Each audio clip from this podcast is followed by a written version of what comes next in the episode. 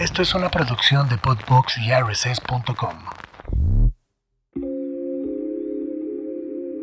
Demoradas. Un espacio seguro para conversar y compartir lo poderosas que somos cuando estamos juntas, rompiendo reglas y estereotipos atrasados. Bienvenidas.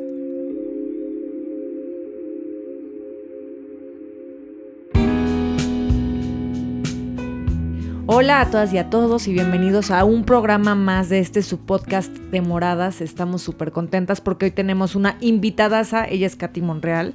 Además de que estoy también con mi amiga Flor. Y bueno, les quiero contar un poquito más de Katy, porque ella es una mujer feminista, súper feminista. Es licenciada en Derecho, maestra en Políticas Públicas y Género, y es además mamá de dos hijos, activista y luchadora social. Qué padre estar aquí contigo y con una mujer que además de ser activista y de todo lo que haces, además, este, que tienes dos hijos, eso es de valientes, y te lo digo como espejo. Ay, sí. ¿Cómo estás, mi Katy? Muchas gracias, Susi, por invitarme. Gracias, Flor. Estoy muy contenta de estar aquí con ustedes. Y pues sí, sí es de valientes tener dos hijos. Imagínate los que tienen tres y cuatro. Tengo una amiga que acaba de salir embarazada. Ay, Dios. Y yo así que... Dios la tenga en su gloria. que te vaya muy bien, qué padre, qué cool. Pero sí está muy cañón, es un gran reto. Sí, sí que lo la es. verdad. Sobre todo en, en este, digamos, en esta nueva era en que las mujeres ya nos empezamos a involucrar más en todos los espacios, ¿no? Sí. O sea, ya no es la típica mamá que se queda en casa a cuidar a los niños y esperar al marido. Así es. Y, y uno de los temas que queremos hablar hoy, o como se llama este programa, es el Club de Toby. Ajá. Y queremos hablar eh, justamente de que en la política, dice que ahora hay más espacios para las mujeres, Ajá. pero, pero ¿qué onda? O sea, como ¿Pero que vemos que Sí. vemos que, que hay mu- mucho, como que todo está muy cerrado, ¿verdad? Como que ya nada más. O simplemente vemos que hay muchas, digamos, muchas causas de, de las mujeres que podrían, pensaríamos nosotras, que ya por tener la mayoría, podrían salir avantes y vemos que al contrario, ¿no? Nu- Nuestras causas muchas veces se ven en controversia, eh, no nos ponemos de acuerdo, o qué es lo que pasa. Sí, la verdad es que es bien interesante lo que dicen. Sí tenemos eh, mayor, gracias a la paridad de género que se logró a nivel constitucional, donde ya se obliga que sea la mitad y la mitad en congresos, en ayuntamientos, en gubernaturas. Eh, es un avance, claro, es una Claro. acción afirmativa que era necesaria, pero estas acciones afirmativas son de carácter temporal. Y el caso de las mujeres en la política no necesariamente te lleva a que logres la igualdad. ¿Cuál es nuestro nuevo reto que yo siempre lo he dicho y, y que lo he estado analizando? Es no, necesi- no es necesario, es necesario tener la paridad, pero eso no significa que vamos a lograr la igualdad. claro. Porque por desgracia muchas de las mujeres que llegan no están, no están estudiadas en temas de género, no creen en las causas de las mujeres por las que llegaron, no entienden ni siquiera por qué hay paridad. O sea, creo que debemos de ir más allá y creo que cada vez nos debemos de preparar más eh, para poder, sí, incidir realmente y que este club de Toby pues se vaya deshaciendo, ¿no? Porque existen los techos de cristal, Claro. los pisos pegajosos. Y el club de Toby existe y seguirá existiendo, ¿no? Y creo que es uno de los mayores problemas que tenemos las mujeres que participamos en política. Claro. Y yo creo que como mujeres ya es la oportunidad de que tejamos esas redes para, para hacer nuestro propio club. Así Sí. es. ¿No? Sí, nuestro propio club, pero un club Incluyente. incluyente, Exacto, ¿no? Un club sí. donde haya hombres y mujeres que crean en la, en la defensa de los derechos, en la igualdad entre hombres y mujeres. Exacto. Y ese club es el que necesitamos. Y es el Club de México, al final. Es. este, es ya decidir que, que estamos acá para, pues, para sumar y para lograr que las cosas sí pasen. Así es. Eso es lo que necesitamos. Y en este andar, digamos, porque entramos como de lleno al tema, pero a mí me gustaría saber qué te lleva a ti, Katy, a entrar a este mundo donde después descubriste el club de Toby. Pues mira, y al rato te voy a platicar una anécdota porque me lo han preguntado mucho de que, bueno, tú eres la hija de un político famoso y seguro no sufres violencia. No, claro que sufro violencia y claro que tengo contra de mí varios clubes de Toby.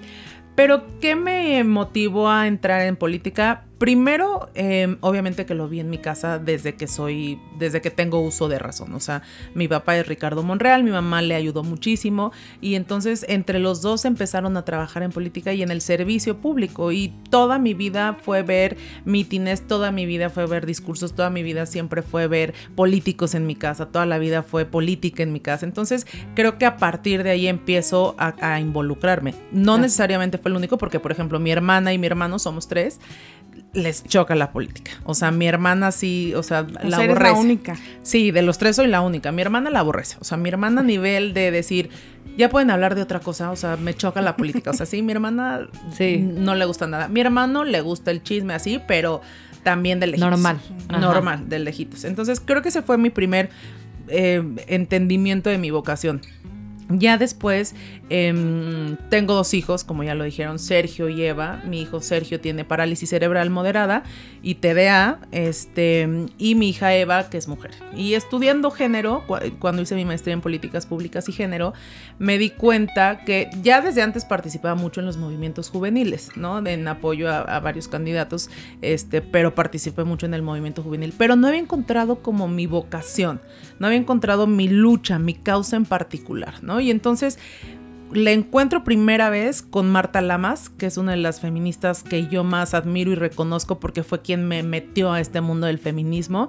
Eso por un lado. Y dos, que mis hijos me di cuenta estudiando que formaban parte de los grupos que iban a ser discriminados o vulnerados en este país. Entonces dije, tengo que juntar todos los elementos que tengo y hacer algo para dejarles un México menos, eh, menos discriminatorio y más incluyente. Ay, qué bonito. Te vamos a presentar una amiga Sí. nuestra que tenemos que se llama Mary Rose Nuestra Villegas. No sé si ya la conoces. No.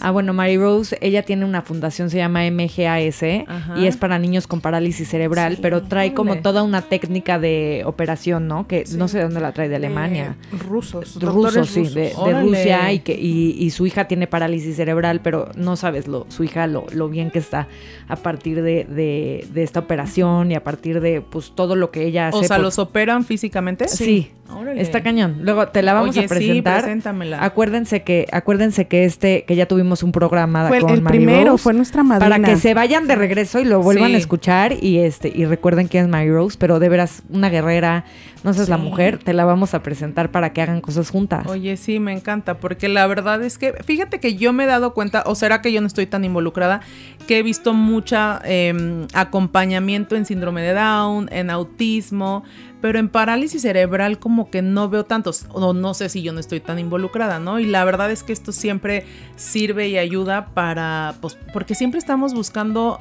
algo más que darles, ¿no? Creo que siempre nos quedamos como, híjole, y si estoy haciendo todo, o sea, sí, o sea, a ver, yo he ido ya a todas las terapias, a todos los neurólogos, claro. a todos los, Mm. para intentar, pero siempre te quedas Claro. como él, y si lo estoy haciendo bien, y qué tal que hay algo más pro, y qué tal que eso es algo más pro que yo no conozco y está bien padre acercarte a eso. Claro, y como justo- dice también, justo, perdón, Mary no. Rose, también muchas veces es, como ya decía Susi, estas redes de apoyo entre Ajá. las mamás, ¿no? Sí. Con hijos que tienen eh, parálisis cerebral, que es un mundo y ella decía es que nunca me van a entender y claro, ¿no? Solamente quienes están en esos zapatos pueden entender y qué mejor que tejan también esas redes. Sí, solamente quienes vivimos, yo creo que la discapacidad en general, ¿eh? parálisis cerebral, autismo, Sí. a cualquier neurodiversidad. y sí creo que hace falta muchísima inclusión en ese tema. Híjole, no sabes. Este, la verdad es que justo lo, lo platicaba, qué bueno que, que- que haya tanta inclusión en México, pero creo que tenemos que empezar también por lo, lo más básico, que es eh, incluir a las personas con capacidades diferentes, sí. ¿no? Darles un espacio y que por lo menos, o sea, por ejemplo, las banquetas, que estén adecuadas. Sí. Sí. Es, es, este, es muy duro vivir en un país en donde hay lugares donde ni banqueta hay. Y, y, por ejemplo, hoy, es- hoy había un chavo con silla de ruedas y me estaba platicando pues que no puede salir de su casa al menos que hayan dos personas que, ayuden a cargarlo. Y dices, híjole, ya estas cosas sí tienen que empezar a cambiar y a evolucionar y, y a tener este espacio para... Visibilidad. Sí, visibilidad y espacio para todos. Sí, y creo que creo que falta mucho en inclusión. No creo que seamos un país que realmente esté eh, que esté comprometido con la inclusión. Y creo que eso es mucho porque quienes son los tomadores de decisiones no tienen a alguien cerca con discapacidad. Y creo que esa es una de las ventajas que tengo y que quiero explotar, ¿no? Claro. Que tengo a un tomador de decisión en casa que puede hacer leyes, que puede legislar y que cuando fue eh, go- eh, gobernador puede administrar, o sea, que puede ejecutar cosas en favor o en bien de las personas con discapacidad porque lo ve, lo vive y entonces es empático con el tema. Y cuando no conoces estos temas, por desgracia no los ves, ¿no? Claro. Yo, yo era, este, y se lo conté un día a Chovy, yo era de, ya sabes, bueno, yo estaba muy chiquita, este, de las típicas que no, el teletón no, y bla, bla, bla, y le tiraba y así. Y, y todavía no nacía mi hijo Sergio. Y entonces un buen día este, tuve que hacer uso del Teletón, ¿no? Porque el Teletón es de las pocas instituciones, y no es que la única, junto con el Instituto Nacional de Rehabilitación, que tiene una máquina que se llama Locomat, que les enseña la marcha. Son los únicos dos que lo tienen. El Instituto Nacional de Rehabilitación estaba imposible acceder porque estaba una lista de espera impresionante. Y el Teletón tuve que esperar, pero menos tiempo para acceder a esta máquina. Entonces fue como, o sea, fui por primera vez al Teletón, lo conocí, vi lo que era, cómo funcionaba, la magia que hacen y dije, Dios te, po-", o sea, como que me cayó un balde de agua fría y después de ser estas juzgonas sin conocer sobre el Teletón y lo que hacía, fui de las, soy de las más em, promotoras de, de- de los CREI, del Teletón, porque la verdad es que hacen magia para atender a los niños y a las niñas con parálisis cerebral y con alguna otra discapacidad o neurodiversidad. Entonces, te, te metes en este mundo y vas empatizando, ¿no? Y, y vas siendo más eh, consciente de tu alrededor y vas siendo más consciente de que hay niños que no pueden ir a la escuela porque no encuentran la escuela a sus papás, porque Claro. no hay, de que hay niños que sufren bullying porque las maestras no están capacitadas y no están preparadas para atenderlos, de que no los invitan a una fiesta, No. de que no Qué cruel, ¿no? es- es- de veras, ima- ¿cómo, cómo o sea, puede haber tanta crueldad a mí? Sí, yo la verdad es que sí es un tema que dices, ay, qué cruel, qué triste y qué feo que en un país como esto tener una discapacidad sea razón de que tengas que quedarte en tu casa. A mí, a mí me toca ir mucho a comunidades y a municipios y ves a los niños y a las niñas con discapacidad abandonados en un cuarto. Y muchas veces escondidos, porque todavía existe una creencia de que es un castigo de Dios. En comunidades donde eh, hay mucha falta de conocimiento y donde piensan que es un castigo de Dios. Y entonces estos niños que pudieran estar recibiendo rehabilitación física, rehabilitación, eh, terapia de lenguaje, terapia ocupacional, no están recibiendo nada y se van a quedar eh, atrofiados sus a lo huesos, mejor muchos, amarrados, muchos hasta los amarran. abandonados, sin comer. Porque claro, no hay una cultura, no hay un apoyo institucional. ¿Qué pasa también con todas estas mamás y papás que se sobre todo las mamás en su mayoría, que se tienen que quedar a hacer las tareas de cuidado? ¿No? Claro. Que le dedicas toda la vida a atender a tu hijo, porque tener un hijo con discapacidad en algunas condiciones es un trabajo de 24/7, de llevarlo a la terapia, de subirlo, de cargarlo, de bajarlo, de cambiarle el pañal, de ayudarlo a comer, de ayudarle a hacer todo, y entonces no trabajan eh, remuneradamente hablando, y entonces no empiezan a generar derechos, no tienen eh, derecho al- a seguridad social, no tienen derecho a pensión, no tienen derecho a fondo de ahorro, no tienen derecho a ninguno de estos derechos y, y prestaciones sociales, y entonces cuando llegan a una edad adulta, dedicaron toda su vida a estas tareas de cuidado de personas con discapacidad y no tienen pues ni en qué caerse muerta literal como dice Sí. la palabra, ¿no? Y entonces creo que son de este tipo de cosas que tenemos que cambiar y que tenemos que hacer algo en este país. Y para mí el lugar donde se pueden hacer todas estas cosas es en la política. Claro. Por eso es que yo decidí participar y porque creo que es la plataforma donde sí se hacen las cosas y donde sí puedes cambiarlas e incidir en que mejore la condición, a lo mejor de un barrio, de una colonia, de una comunidad, en, en ciertos sentidos. eh, y por eso es que me involucro mucho y me gusta esto, porque hace falta mucho el tema de discapacidad. Pues qué bueno, Katy, qué bueno que lo estés haciendo y que, y que ahí vas y, y paso a paso se, se, vaya, se llega lejos, la Sí. verdad, es algo que he aprendido. Y ahorita que hablas de esto también es como el feminismo, ¿no? Muchas veces eh, hay- una falta de empatía hacia... O hacia- mirarlo como, como lejano. ¿no? Sí, porque, porque muchas veces eh, las mujeres piensan que a ellas no les va a pasar. Así es.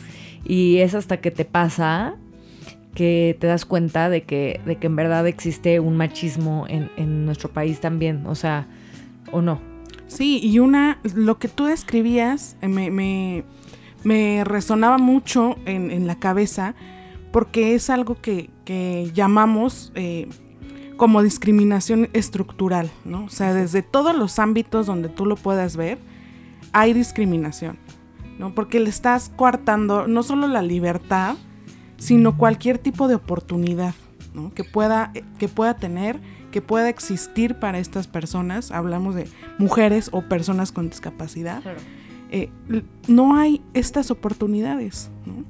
Y es eso, que, que derivan de un machismo, de una falta de información.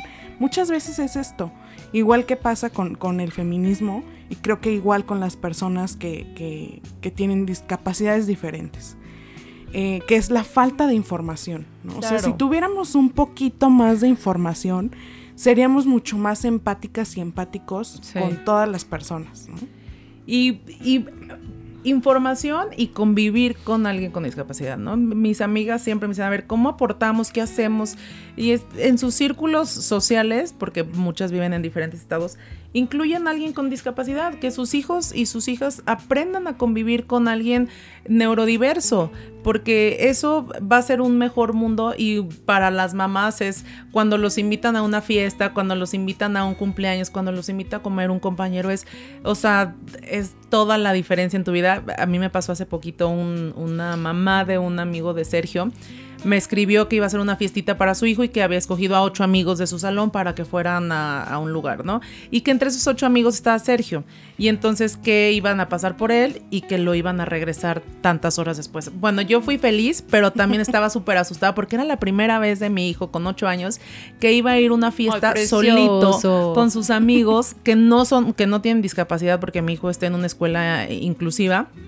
Este, y entonces para mí fue como, y si se porta mal, y si no sé qué, y si lo tienen que ayudar. Y entonces, la verdad fue feliz, se portó increíble, pero también agradezco a esa mamá que dijo, órale, va, o sea, porque es un, tal vez Sí, un compromiso claro. y un miedo de decir, ¿y cómo lo, lo atiendo? ¿Y qué le digo? ¿Y, y lo trato como normal o lo trato como diferente? Entonces, claro, también... o va a poder en- hacer todo. Va a poder hacer todo, o, o qué, qué le doy de comer, a lo mejor no come todo, a lo mejor le tengo que dar de comer yo. Entonces es como tratar, tener más información, inclusive de hecho, eh, eh, se- es- eh, la palabra correcta es personas con discapacidad o neurodiversas, ¿no? No se dice ni personas especiales, ni angelitos, ni... Me encanta que lo ni capacidades eso. Claro. diferentes, porque no, o sea, son personas con una discapacidad, o sea, ya sea motora, ya sea cognitiva, ya sea de lenguaje, existen. Lo malo no es que exista, lo malo es que no adaptemos el mundo, no adaptemos la sociedad, no adaptemos las instituciones a ese Y- modelo y y a esa las- discapacidad. todo eso, o sea, que no que no cambiemos la mente, ¿no? Ya.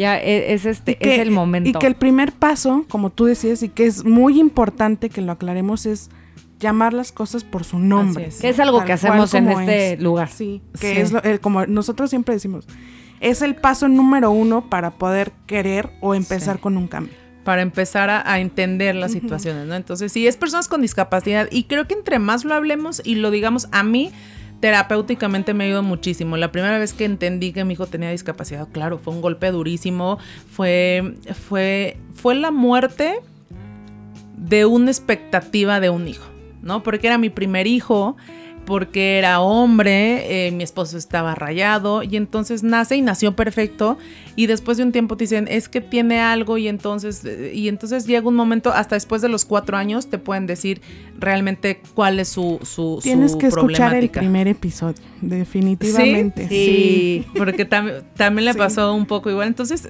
para mí, te, te das una idea de lo que va a ser. Y esa idea se va a morir. Porque no, no es eso. O sea, no es. Entonces tienes que. Nace otro hijo. Y nace otras expectativas. Y Claro. que es complicado por muchas razones. eh, Pero la verdad es que hay que llamarla. Y, y te sirve como terapia empezar a hablarlo y a comentarlo y a platicarlo. Sí, y sabes una cosa que yo siento en general en la vida, nosotros tenemos, nos creamos expectativas. ¿no? Así es. De absolutamente todo. Así De, es. de este programa hoy. De, de tu, de lo que vayas a hacer después, de la comida a la que vayas, o no sé, de así, de tu así día, vamos, simplemente. nos ¿no? vamos creando Sí. expectativas. Y entonces, como que te forzas a que así va a ser. Y cuando de repente empiezas a fluir y empiezas a abrir tu mente y las cosas no son como tú crees Así y a es. lo mejor son mucho mejores. Entonces, a veces nosotros por, por enfocarnos en una cosa no nos damos cuenta del millón de posibilidades que hay a nuestro alrededor. Sí. Entonces creo que esto que te que, que pasó este con Sergio, se llama Sí, Sergio, Sergio. Que pasó con Sergio es como una invitación también para ti y para y para todas las que nos escuchan hoy a soltar la expectativa que tenemos sobre todo y empezar a fluir y encontrar todo lo maravilloso que tiene la vida para nosotros, porque eso es real. Así es. La vida tiene cosas maravillosas y oportunidades todo el tiempo, todos los días, y, y es momento también de que decidamos verlas. Así ¿no? es. Y eso pasa cuando logramos soltar. Ajá. Y eso sirve mucho, a mí me escriben mucho cuando empecé a platicar la mi historia.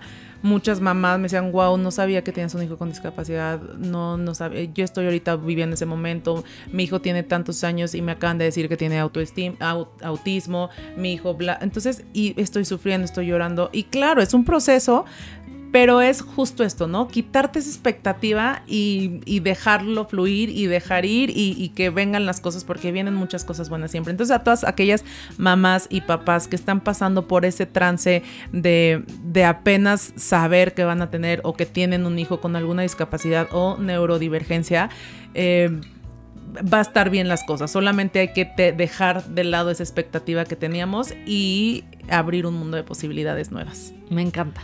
Sí, yo creo que eh, yo por, por lo menos en este, en este episodio siempre decimos, también es un espacio de terapia para nosotras. Eh, yo la verdad me voy con, como con mucho aprendizaje, ¿no? O sea, desde cómo llamarlos, cómo acercarnos, cómo, como tú decías, muchas veces, y siempre lo digo también, en las personas hay muchas buenas intenciones. Claro, siempre. Sin embargo, no todas las buenas intenciones ayudan quizá a un proceso o a alguien que está pasando por esta situación, ¿no? Y qué mejor que saber cómo acercarte y cómo poder ayudar. ¿Cómo podemos ayudar? Híjole, pues primero, lo más fácil es que sus hijos tengan a alguien, si son mamás, si son papás, que sus hijos, sus hijas conozcan o tengan algún amigo con alguna discapacidad o neurodivergencia. La verdad es que cada vez hay más niños. Y eso como papás que tenemos un hijo en alguna con, con alguna condición, se siente muy bonito. Y pregúntenos, siempre es bueno preguntar y siempre es, oye, ¿qué le doy? ¿Puede hacer esto? Porque cada niño es completamente diferente. Cada, inclusive la parálisis cerebral tiene muchísimas modalidades, el autismo tiene muchísimas modalidades, el síndrome de Down también. Entonces, como que cada, cada condición es muy diferente y es preguntarnos, es tratar de ir a una escuela donde haya niños con alguna discapacidad, una escuela inclusiva, eh, hablar sobre el tema, preguntar, eh, porque y entender, ¿no? También me pasó, tuvimos, acabamos de tener una reunión grande con mi papá, un evento masivo aquí en la Ciudad de México, y mi hijo tiene TDA, trastorno de déficit de atención e hiperactividad. Entonces llegó un momento en que obviamente mucha gente me saludó, nos tomamos fotos, bla, bla, bla. Y ya estaba de un genio que entonces me jalaba, porque es parte de su trastorno, me jalaba y entonces le decía a la gente, no, mi mamá ya no se va a tomar fotos y ya. Por- y entonces, obvio, quien no lo conozca Claro. va a decir, ay, qué niño tan grosero, tan pelado. Otra recomendación que yo les haría es, no nos juzguen. De veras sí, que estamos no. intentando hacer lo mejor posible con las herramientas Ay, que claro. tenemos y con las posibilidades que tenemos. Entonces, obviamente, a mí me daba mil pena porque decía de que, ay, perdón, es que mi hijo, pero tampoco les iba a explicar toda la historia No, en ese claro. momento, ¿no? Entonces, seguramente muchos dijeron, qué niño tan grosero y tan pelado y tan berrinchudo. Pero al final del día, no es que ellos nos tengan que entender a nosotros. Nosotros eso- tenemos que y eso entenderlos es a en ellos. general a la maternidad. o A la maternidad, Ya sí. basta de juzgarnos. Justo Sí. es algo que platicamos mucho aquí. O sea, te van a juzgar si trabajas, te van a juzgar si no trabajas, te van a juzgar si te metes a la política, si en qué partido de, te vas a meter, te van a juzgar que si diste pecho o que si diste fórmula o que si todo el tiempo hay juicio y juicio y juicio alrededor de nuestra maternidad. Entonces mejor ya, cada quien viva su maternidad como la quiera vivir y deje que los otras la vivamos como mejor podemos y como mejor sabemos, porque cada quien, de veras, yo estoy segura que todas aquí Sí, claro. hacemos nuestro mejor esfuerzo en nuestro día, seamos mamás o no. O sea, de veras, estamos tratando de, de- de hacer lo mejor que podemos y encima de, de todo que te estén juzgando, es como, híjole, porfa, no. Sí. Y yo creo que es eso, ¿no? Una forma de ayudar y de contribuir como mujeres, Sí. creo que en este espacio de mujeres, a mí sí me gusta decirlo como muy claro y, y repetir lo que tú decías, eso sí es punto número uno, llamar las cosas como son. Punto número dos, no juzgar, creo que una de las cosas menos sororas entre las mujeres es juzgar la Así es. maternidad de cualquier mujer, ¿no? Sí. Porque como tú dices, todas hacen el mejor esfuerzo por hacer lo posible y creo que de, cada una tiene su historia, su contexto, no sé, como que es muy, sí, muy, eh, Sí, muy personal. sí, como es una para cosa que, juzgar. que realmente yo te lo puedo afirmar, que todo el mundo hace lo mejor que puede, Claro, con las herramientas que tiene. Y que muchas veces nos equivocamos, porque pues somos Claro. seres humanos. Pero, pero vamos aprendiendo y vamos creciendo y vamos tratando de, de mejorar nuestro entorno. Es lo que todo el mundo, o por lo menos de la gente que, que estamos rodeadas, creo que, que, que quiere ser mejor. Y que nuestros hijos tengan la mejor vida posible. Así es. ¿no? sí. Y, y cada niño es diferente, o sea, cada, cada, por ejemplo, yo tengo un hijo que te lo juro, nació, es un crack para el fútbol, pero buenísimo para matemáticas, pero, y de veras te lo digo, a veces ya también me da pena. Porque ya digo, no puede ser Santiago que, que, que, que sea tan bueno, ya, ya le digo, ya mejor no, ya sabes. Mm. Y tengo otro que le cuesta mucho trabajo, mucho trabajo. Entonces a veces, este, como que, tipo, en la escuela me los comparan mucho. Y es como, Me choca. no, o sea, a ver, uno es este de una más artístico y el otro es más veloz para, Sí, para sí, las sí, cosas, pero pues así, así es, y, y cada uno en su manera es este, es un niño que eh, son súper especiales, los dos, los tres, Claro. tengo tres.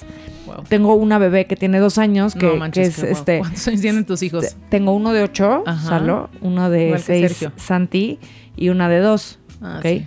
Santi es mi hijo que nació como con Sí, una pila diferente, algo que, que bárbaro, dices, oh my god, qué niño.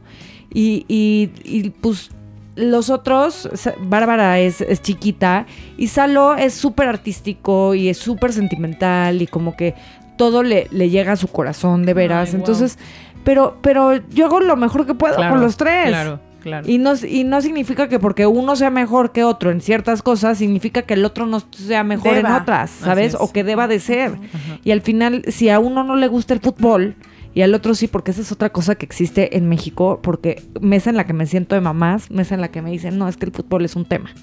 O sea, Tampoco. sí, sí, el fútbol es un tema. O sea, si no estás en el fútbol y no eres bueno en el fútbol, este, ya eres juzgado, ¿no? Ay, Entonces, dices, híjole, ¿y qué hago si, si, si a Salo no le gusta el fútbol? Claro. Y te juro que yo le trato de decir, mira Salo, mira el equipo, el equipo vale. ese, mira, y Salo le vale, porque a Salo le gusta el piano, a Salo le gusta pintar y a Santiago le encanta. Santiago ve un anuncio- una pelota y empieza a gritar, te lo juro, me da hasta pena.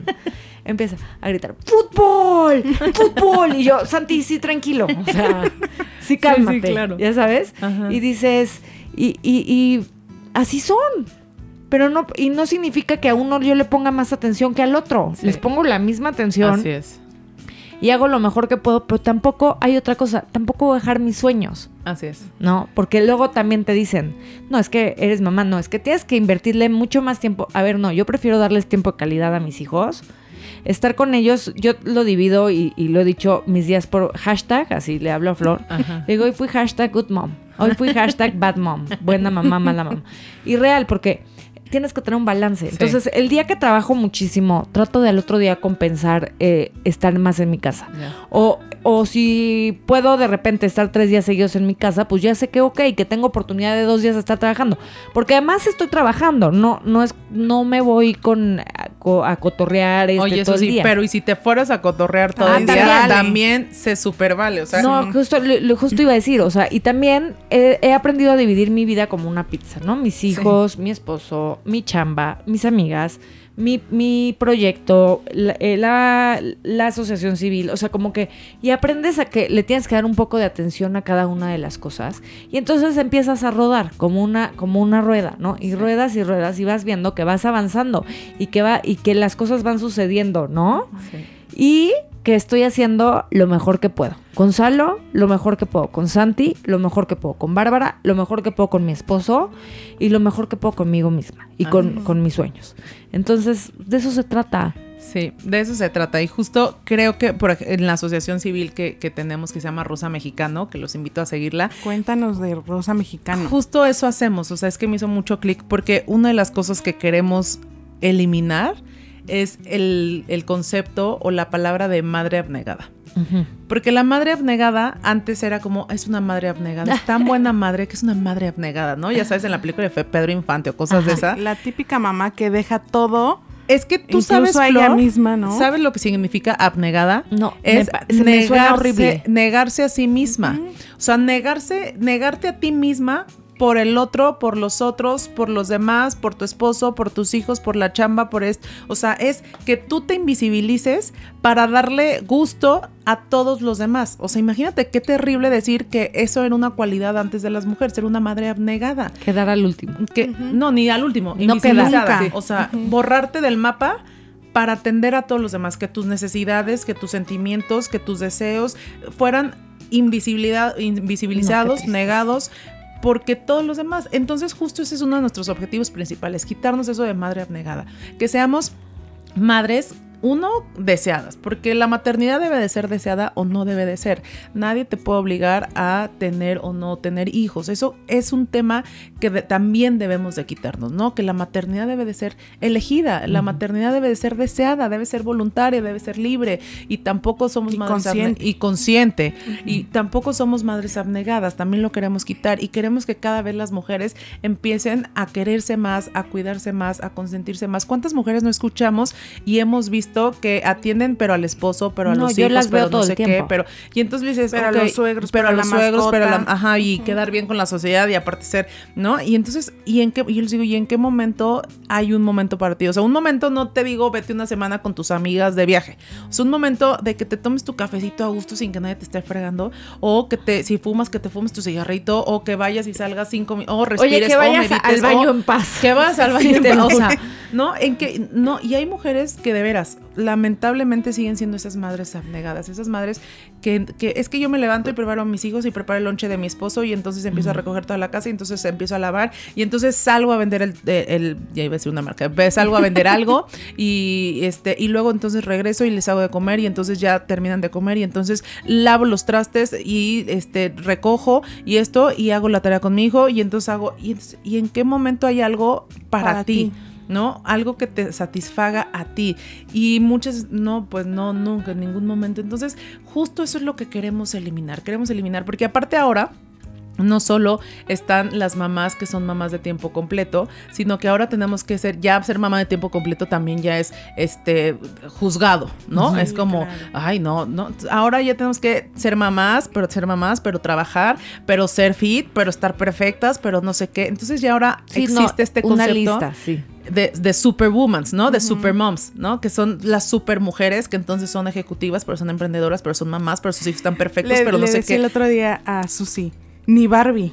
O sea, sí, ni no, Barbie no, puede o sea, con es todo. que, No, no, no, es que claro, Es que- Barbie está de psiquiátrico, Sí, claro. seguro, ya. No, no, es que con, con amor te lo digo. O sea, yo sí veo unas mujeres que digo, ¿y ahora?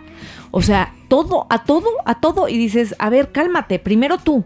Porque si no estás bien tú, no puedes estar bien Así nada, es, ¿sabes? es, sí. Y eso es justo lo que dices. O sea, creo que, que eso es algo que se nos ha perdido o que Sí. nunca hemos tenido y que más bien estamos encontrando. Estamos encontrando, y creo que en Rosa Mexicano lo, lo queremos buscar mucho, que es eh, nuestro objetivo es empoderar a las mujeres y niñas de nuestro país para que participen en política, pero con una participación sana y un liderazgo limpio. ¿En qué sentido limpio? En que podamos ir sanando todas nuestras heridas que tenemos desde la infancia, desde el vientre y desde no sé cuántas cosas, y que vayamos sanando y que nos vayamos queriendo y hablando bonito y consintiendo y el amor propio. Entonces damos capacitaciones y damos pláticas a muchísimas mujeres que de verdad los testimonios cuando se acaban las conferencias son impresionantes. O sea, me tocó una que me dijo, a mí me obligaron a casarme a los 14 años, me violaba mi esposo y siempre pensé que era una basura, que no servía para nada.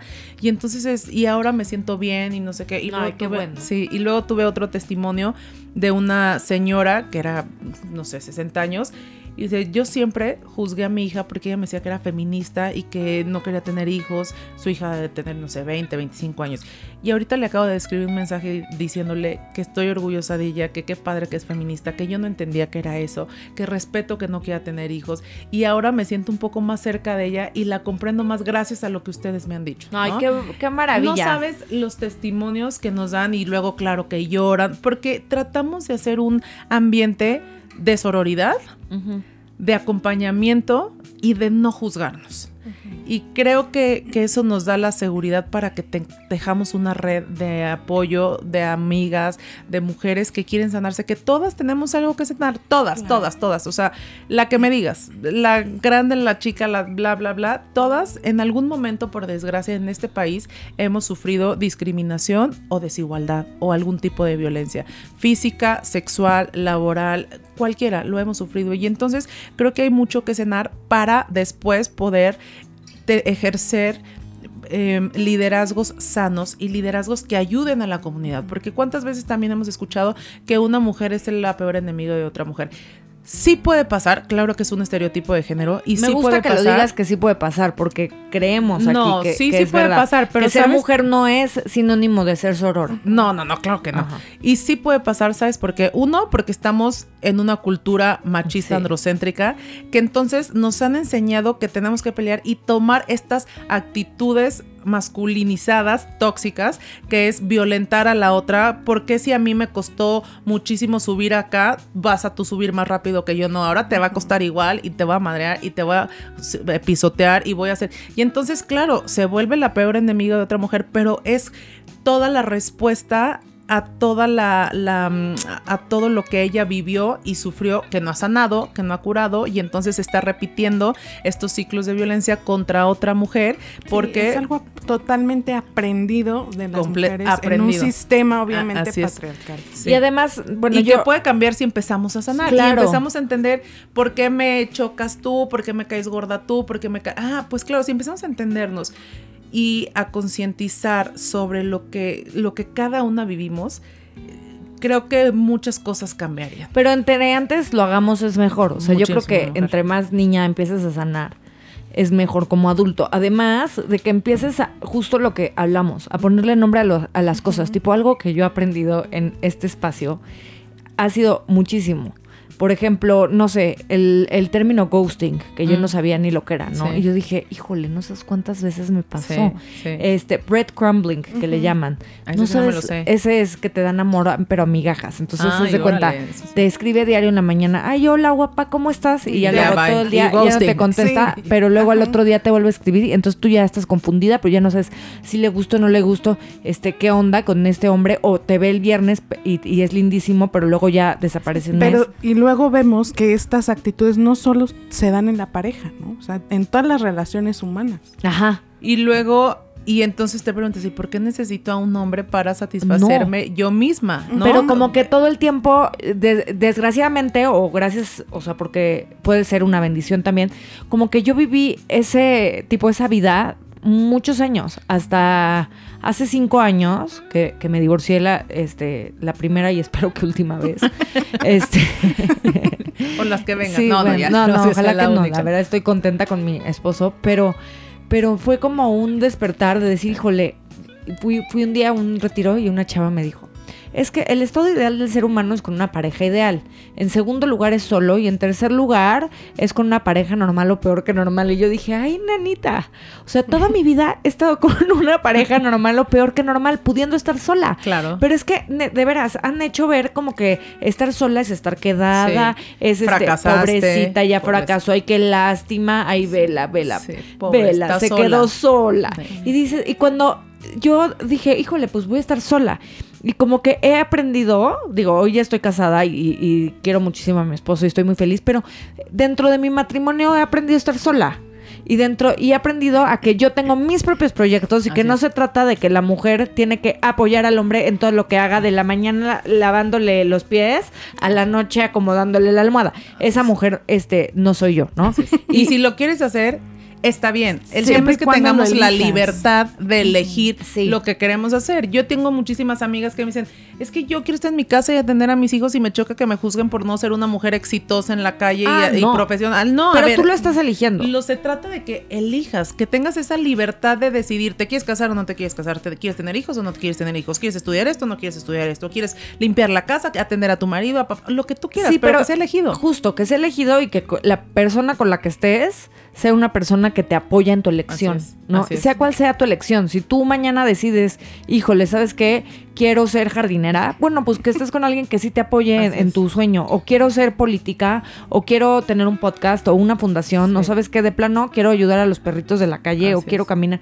Lo que sea, pero por, así como nosotras hemos apoyado por tantos años los sueños de nuestra pareja, también ya llegó el momento en el que sea un apoyo de dos, porque como lo decimos en este podcast también, aquí los hombres son personas autosuficientes y las mujeres somos personas autosuficientes. Y aquí lo que queremos es, es ser autosuficientes los dos, en lo que sea que escojas, ¿no? Pero, pero hemos aprendido mucho en, en- bueno, yo he aprendido muchísimo en este camino, de veras, el ponerle el, el nombre a las cosas cambia todo. Cuando tú entiendes que lo que estás viviendo tiene un nombre, entonces en automático pasa eso que dices, dices, ah, pero ¿qué necesidad tengo yo de tolerar eso cuando yo me tengo a mí? Sí. Entonces es eso lo que le tenemos que enseñar a nuestras niñas y a nuestros niños. Así es. Y dejar de romantizar las situaciones y las relaciones, ¿no? Y creo que eso es parte importante. Estar casada no es lo máximo en la vida. Estar soltera tampoco. Estar viuda. ta- O sea, creo que todos los momentos y todas las situaciones tienen algo bueno y algo malo. Dejar de romantizar, romantizar ese tipo de cosas es fundamental. Y dejar de, de- de que nuestros sentimientos y nuestras emociones dependan de alguien más es básico. O sea, cada quien Claro. es responsable de cómo se siente. No, si yo le doy el poder a alguien más de mis sentimientos, imagínate qué, qué terrible, ¿no? No, no, y no. justo eso es lo que debemos de empezar a enseñar a nuestros hijos, a nuestras hijas, de que ellos son responsables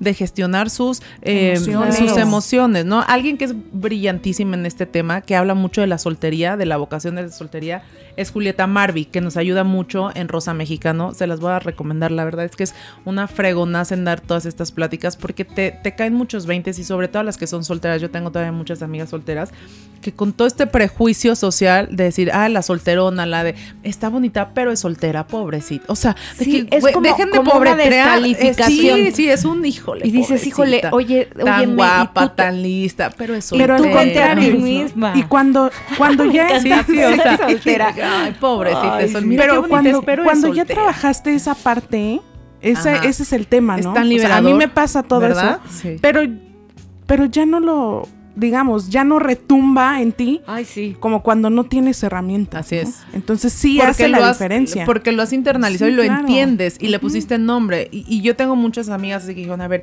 este, estoy soltera, voy a disfrutar, es mi momento. Entonces es padrísimo porque ya cambian, porque claro, hay muchas que no entendieron esta parte y están presionadas y socialmente se sienten mal y se sienten tristes porque no tienen una pareja, y se sienten incompletas. Y se- entonces es como, no, disfruta tu vida, haz cosas, o sea, que, que empieces tú. Que no, a- que no sea un pesar. que no sea... de veras, que no sea pesado. Sí, sí, sí. Y, y perdón, pero tengo una pregunta. O sea, ¿cuántas aquí no conocemos a alguien que se casó por, por este Claro, sí. sismo del que hablamos? O sea, aquí yo y una. O sea, yo me casé, mi primera vez que me casé, que fue para mí mi gran maestría, eh, me casé porque yo pensé que entonces ya si me casaba, de veras, ¿eh? no lo puedo creer. O sea, Sí, sí, sí, claro, me ya da- desbloqueabas da- un nivel. Sí, yo decía, "Ay, ya como ya me voy a casar, entonces ya voy a estar muy contenta. Claro. Y entonces imagínate, porque ya, ya, ya casada, ya voy a ser súper feliz y ya ese es mi sueño y ya voy a tener a mis hijos y entonces la maternidad va a ser increíble y no, Porque A- romantizas todo. Sí, no, corte A, yo imagínate, desvelada de Sí. 48 horas sin dormir, Susi, la lavando y limpiando mi casa, no la chichi eh, Horrible, sangrada, horrible. morada, este, el niño no quería comer. Y yo decía, ¿qué es esto? Pero a mí no me dijeron que esto iba a pasar. Así ¿Por qué es. nadie nunca me habló de esto? Sí, porque siempre te enseñan la imagen de la mamá perfecta, Sí, claro. amamantando, Ajá, feliz, todo feliz, radiante, bañada. Ay, el esposo tan considerado. Sí, sí, sí, o sea, ¿No? O sea, no, esto no es verdad, o sea, la No. verdad es que nunca nos hablan real de la lactancia y ya cuando te das cuenta es, es un caos este tema. Entonces sí creo que debemos de empezar a dejar de romantizar las cosas, ponerles nombres y empezar a, a ser responsable de nuestros sentimientos, de nuestras emociones y hablar las cosas. Creo que eso es fundamental. Y sanar, creo que el sanar y aceptar y el, y el hablar las cosas, decir, sí, yo sufrí violencia, sí, yo sufrí esto, sí, yo tengo esto, a mí me pasa que él me duele tal. Creo que es un paso fundamental Y para liberador. nuestro bienestar y liberador, 100% liberador. No tienes una cosa, ya no tienes que esconder nada de quién eres. Esta es, por ejemplo, esta soy yo, la que soy. Y sabes una cosa, por lo que dices, yo desde que hablé públicamente de la violencia que yo viví, para mí fue como quitarme una cortina de encima. O sea, esta soy, esto viví, pero esto aprendí. Sí. ¿no? Y, y- y en tu caso, esta soy, tengo un hijo que, que tiene esta condición, pero mira, aquí voy y aquí sigo. Sí. Y aquí seguimos, dando batalla, Sí. que es a lo que venimos. Y otro de los lemas que tenemos aquí es que tu voz importa. ¿no? Lo Así que es. acabas de decir, Me creo que también es, es muy importante. Darle valor a nuestra voz, ¿no? que, que de verdad suena, que de verdad Sí. importa, que de verdad Que dejes de negarte. retumba en- eh, y, y si, y si no solamente en ti, también en alguien más, ¿no?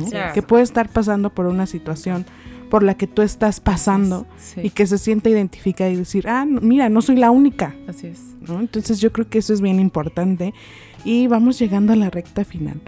Y bueno, en Rosa Mexicano pueden contar también con nosotras ahí con mucho gusto. Oye, sí, las Con vamos a gusto. invitar para que también ahí hagan algo y den ponencia y vayan a vivir un foro. La verdad es que Sí. tenemos a ponentes increíbles. Mira, a veces está Claudia Lizaldi, eh, nos ayuda también Julieta Marvi, eh, Tessita Fitch nos, está ayuda, nos va a ayudar esta vez. O sea, varias mujeres que empiezan a platicar sus historias, hablamos del empoderamiento, hablamos, también hablamos de la participación política, porque muchas de las cosas que queremos cambiar se cambian desde la política. Y creo que en este club de Toby que existe, necesitamos cada día más mujeres con las con nuestra perspectiva, con lo que nosotros estamos ocupando, con lo que estamos necesitando, porque es muy diferente eh, nuestro pensamiento y lo que necesitamos, nuestra condición, nuestra posición y nuestras necesidades a las de un hombre. Claro. Entonces, Claro. eso debe de estar puesto en una agenda pública y debe de estar puesto en políticas, en acciones, en leyes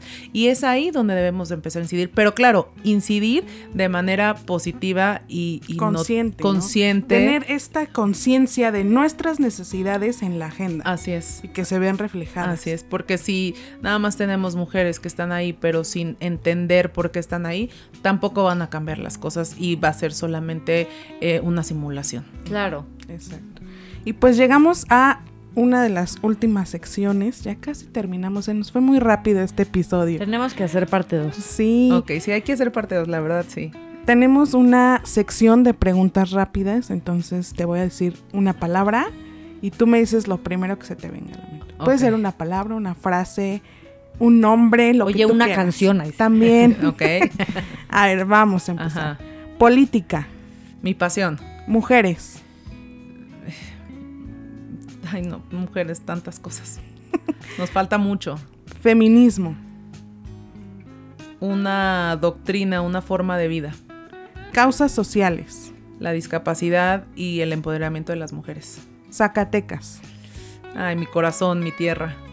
juventudes, Necesitan participar más en política. activismo, Necesario en todas y todos los que queremos cambiar algo. inclusión, Necesario en nuestro país y falta mucho por hacer. rosa mexicano, Mi bebé, mi bebé que me sacó de una depresión, mi bebé que me hizo ser una entender que soy una mujer resiliente y mi bebé que está ayudando a muchas mujeres. y Eva y Checo. Ay, pues lo que me motiva a levantarme diario y a seguir en este andar. Es, ¿Qué tal? Ay, bueno, me a mí me encantó.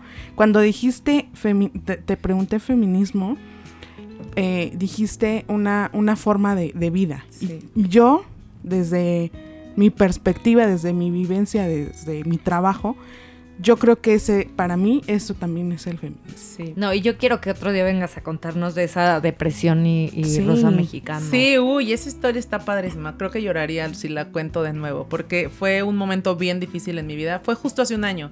Y entonces em, hoy me siento muy feliz porque vino Rosa Mexicano a, a- sacarme de esa depresión que tenía tan fuerte, este, que era, pues, pareciera una tontería, pero para mí estaban mis expectativas y mis sueños puestos en un solo tema. Entonces, Rosa Mexicano me vino a sacar de esta tristeza y de esta depresión. Y la verdad es que sí. Y el feminismo, ¿sabes qué, Flor? Yo creo que debemos hacer otro, ay, sí, ya me estoy invitando, para que la gente, las mujeres sobre todo, entendamos qué es el feminismo. Porque muchos le tienen miedo. Sí, Muchas dicen, ah, no, feminista no, las femi- feministas esas, no sé qué. No, no le tengamos miedo al feminismo. El feminismo es querer un país y una libertad de decidir. Queremos que las mujeres tengamos derecho. Eso es el feminismo. No se trata de eh, atacar a nadie ni luchar contra nadie. Al contrario, los hombres son grandes aliados. Tenemos muchos hombres aliados en esta lucha y creo que todas las mujeres deberíamos de entender como dice el libro, todas debemos de ser feministas, pero todas deberíamos de entender el concepto y de lo que se trata. Hay muchas luchas en el feminismo y hay muchas que a lo mejor te gustan y a lo mejor no te gustan, pero al final del día no creo que ahí exista una sola mujer que no sea feminista y que no desee que las mujeres tengamos los derechos garantizados y reconocidos. No creo que exista una sola mujer que desee que a otra mujer se le lastime en la calle, por ejemplo, ¿no?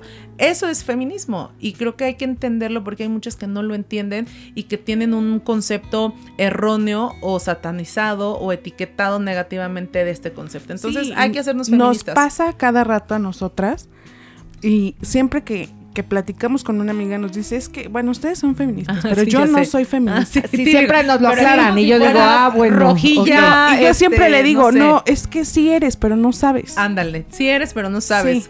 ¿Te gustaría decidir sobre si trabajar en tu ¿Te gustaría ganar lo mismo que gana tu compañero que hace lo mismo que tú? Ah, sí. Bienvenida. sí. sí. Sí, sí, Justo, y creo que les debemos entender que, ay, no, es que Está muy satanizado todo. Súper satanizado. Hay que, hay que quitarle a, a Satán. Etiqueta, esa etiqueta, esa etiqueta, claro. Sí, pero, pero ya tendremos oportunidad para, para platicar de eso, Katy. De verdad, qué honor tenerte por acá. Por este, siempre como, como pasa en, en nuestro programa, empezamos hablando de, de, algo y terminamos hablando de otra cosa. sí. Nos encanta. Cuéntanos, Katy, en qué, en dónde te pueden encontrar. Estoy en las redes sociales, ya saben, en Instagram, Facebook, Twitter y bla, bla, eh, como Katy Monreal guion bajo, Katy con C de casa e Y y Monreal so, con una sola R. Y también está la de Rosa Mexicano, que es Rosa Mexicano AC, también en todas las redes sociales, AC guion bajo, sí, ¿verdad? Ah, Rosa Mexicano-AC. Eh, ahí también está, publicamos toda la información. Síganos en las redes, la verdad es que les va a gustar y pues muchas gracias por invitarme. Y, no, para cerrar el programa, nada más, este, tenemos otra sección que se llama Acá Entre Nos. Ok. Si nos puedes dejar un mensaje para todas esas mujeres que te están escuchando, que tienen sueños y que no saben qué hacer. Híjole, pues que luchen por ellos, que, que sanen lo que tengan que sanar, que digan lo que tienen que decir, que se sientan a gusto con ellas mismas y que escriban. Siempre escribir ayuda mucho, te ayuda a aclarar mucho la mente y que todo al final del día, si lo trabajamos, pasa.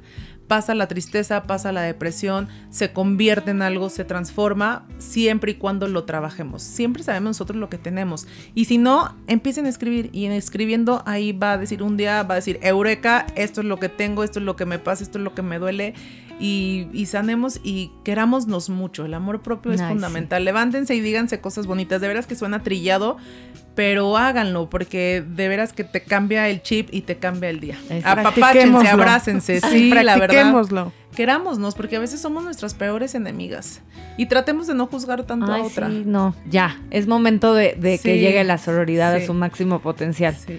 Pues es. te agradecemos muchísimo, mi Katy, por estar acá Gracias, y amiga Flor querida, gracias, gracias. también. Estuvo muy, muy, eh, muy aleccionador este episodio. Aprendimos mucho. Entonces, pues ya saben, también a nosotros nos pueden encontrar en todas las redes sociales como arroba de moradas guion bajo.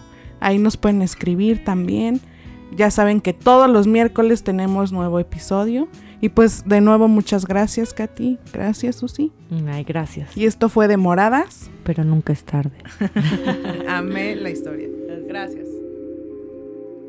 Demoradas, porque nunca es tarde para saber que juntas somos más fuertes. Nos escuchamos la próxima semana.